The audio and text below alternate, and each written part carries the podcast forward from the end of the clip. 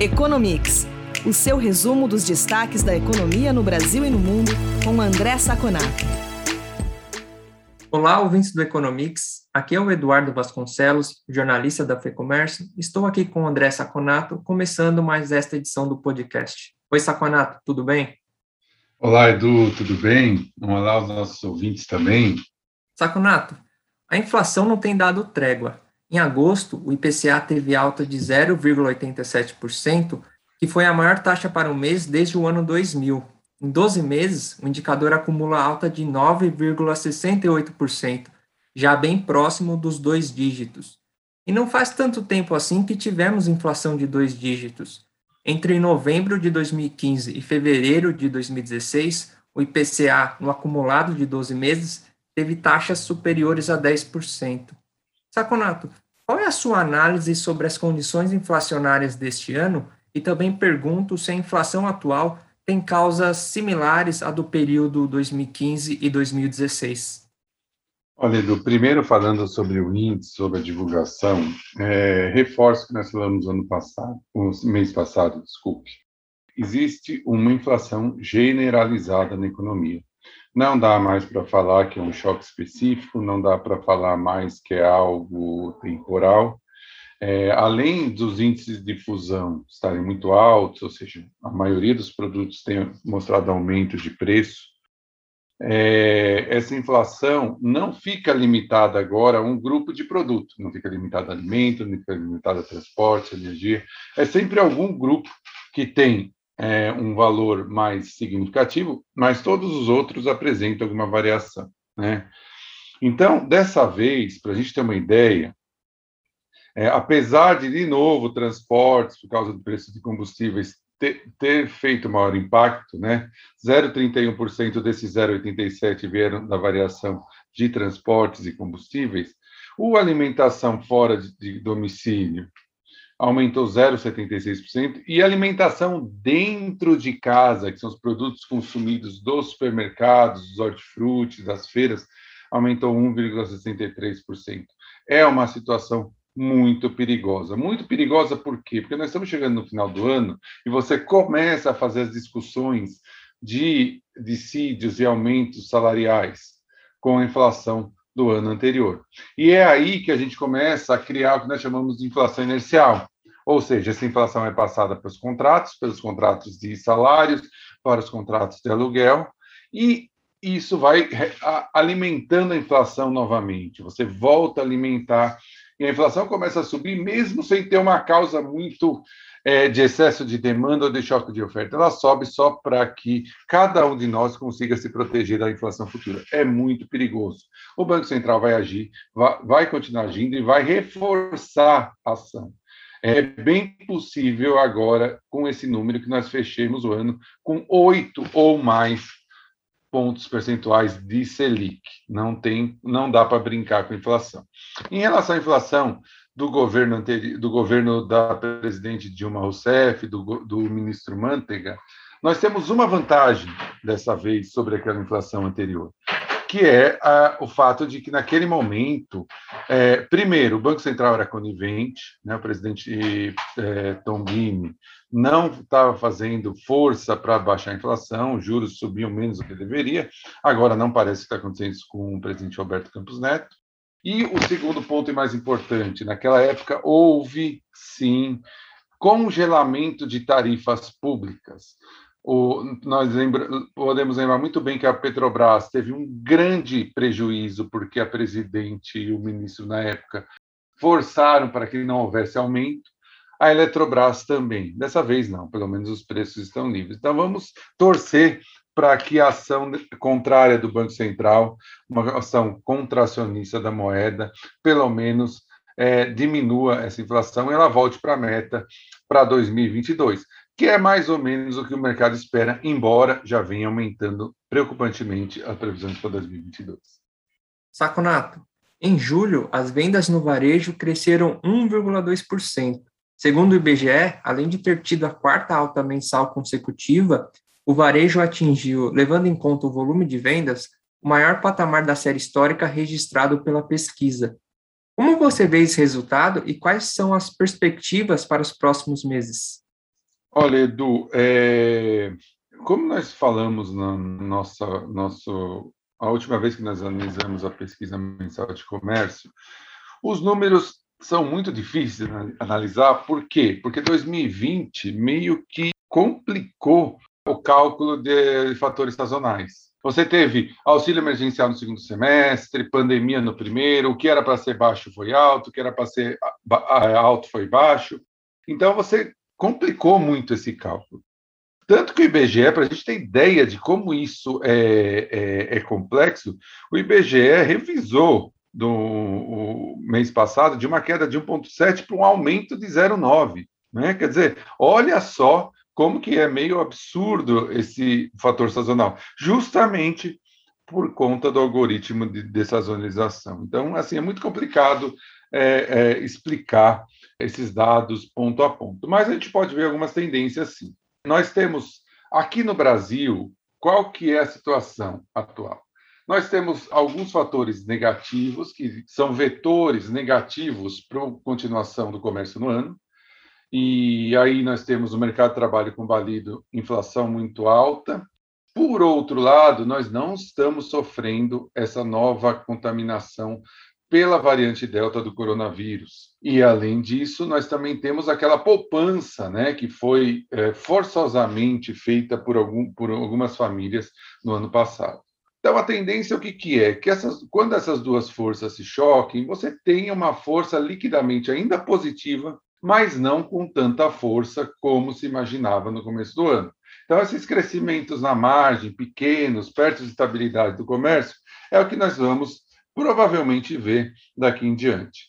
Vale lembrar também que, embora você tenha dito com propriedade que o comércio está na máxima histórica, né, no, no seu índice, Equipamentos para escritório, por exemplo, ainda estão 26,7% abaixo do pré-pandemia, assim como combustíveis também estão 23,5% abaixo. Ou seja, é um crescimento desigual, heterogêneo. Obviamente, a tendência é mudar esse padrão daqui, daqui para o final do ano. Esses principalmente equipamentos para escritório, essa parte de varejo, de calçados, de vestuário, recupere um pouquinho. Mas combustível, até pelo preço, fica muito complicado. No mês, nós temos artigos de uso pessoal e doméstico que cresceu significativamente, quase 20%. Já mercados de farmácias permaneceu estável. Já não tem muito fôlego para crescer eh, ainda. Imóveis eletrodomésticos e combustíveis caíram 1,4 e 0,3 respectivamente. Então, acho que a tendência é essa. Nós vamos ter um pouquinho, é, mudar esse padrão, mais para bens de consumo, mais para quando a gente conseguir efetivamente uma certeza maior que a curva da, da, da epidemia de coronavírus caiu, é, vamos ter aumento desses tipos de compras é, dentro de loja, mas nada que seja muito forte. Saconato, a gente comentou nas últimas semanas sobre as projeções mais moderadas para o crescimento da economia dos Estados Unidos. Parece que agora os números referentes à geração de empregos também começam a arrefecer. A criação de postos de trabalho por lá veio aquém do esperado no mês de agosto? Veio sim, Edu. Para a gente ter uma ideia, a expectativa é que se criassem 720 mil postos de trabalho, se criaram 235 mil. Mesmo assim, por ser positivo, diminuiu o desemprego de 5,4 para 5,2 de julho para agosto. E uma coisa, uma algo interessante, os salários continuam subindo e pressionando o custo dos, dos industriais e dos comerciantes dos Estados Unidos. Subiu 0,6 no mês e 4,3% em um ano. Como que a gente pode ver, como que a gente pode analisar esse resultado? Aos olhos do, do, do, da piora né, das contaminações pelo, pela variante Delta do coronavírus. Lazer e hospitalidade mantiveram num nível estável. Depois de seis meses de subida de média de 350 mil postos por mês, por mês. Quem que bancou essa alta de 235 novos postos? principalmente trabalhos que podem ser feitos com home office, como, por exemplo, desenvolvimento de software. Então, isso já tem uma cara de delta.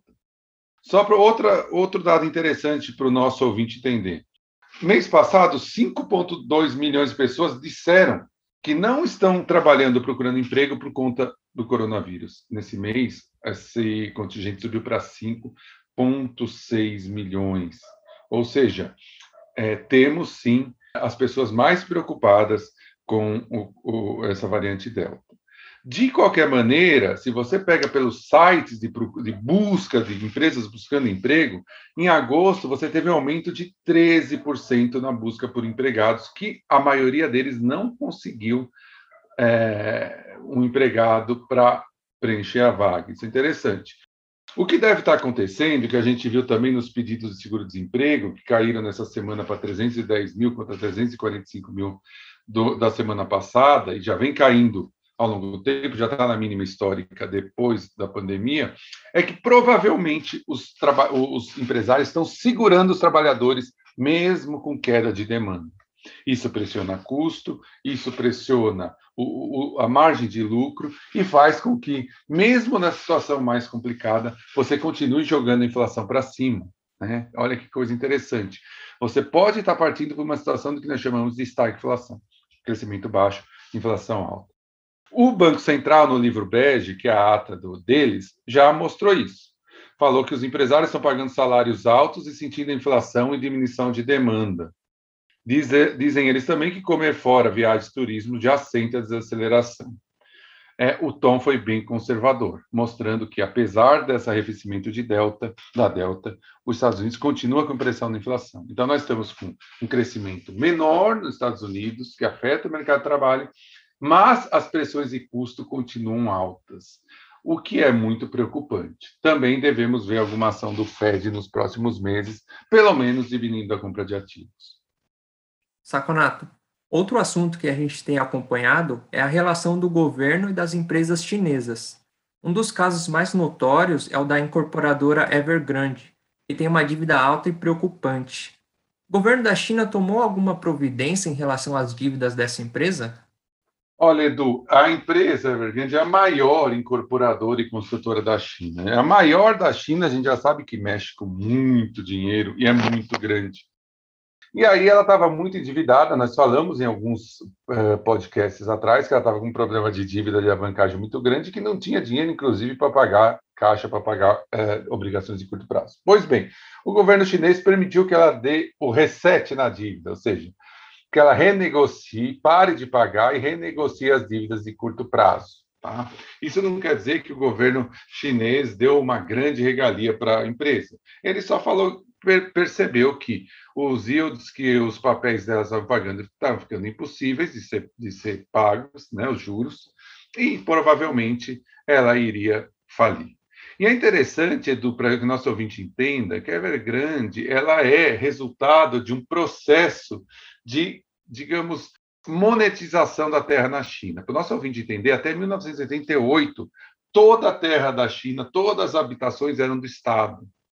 Foi só lá que o Estado permitiu que se arrendasse, concedesse. Então, imagina você que tem uma casa na China, não, eh, na verdade, você arrenda o terreno por não paga um valor, mas tem um contrato de uso do, da, do seu terreno por 70 anos se fosse para uso pessoal e 50 anos se fosse para uso comercial.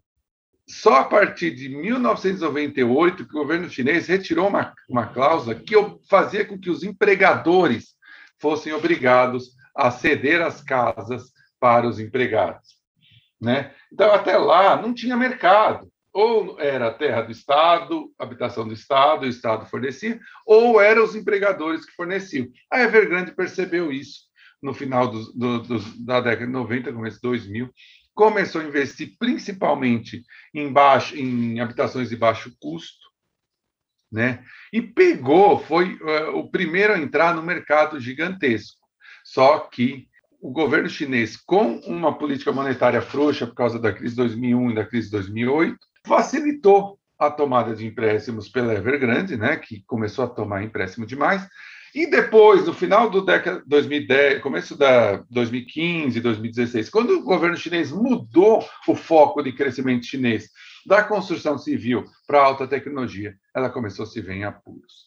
e aí chegou no nível que está hoje. Portanto, é, a pergunta de too big to fail, né, para o nosso ouvinte entender se ela é grande demais para falir, parece que faz sentido agora. E vamos ver os próximos passos, se ela consegue se recapitalizar nesse novo cenário de crescimento chinês. Saconato, obrigado. É isso por essa semana. A gente volta a se falar na próxima edição do Economics.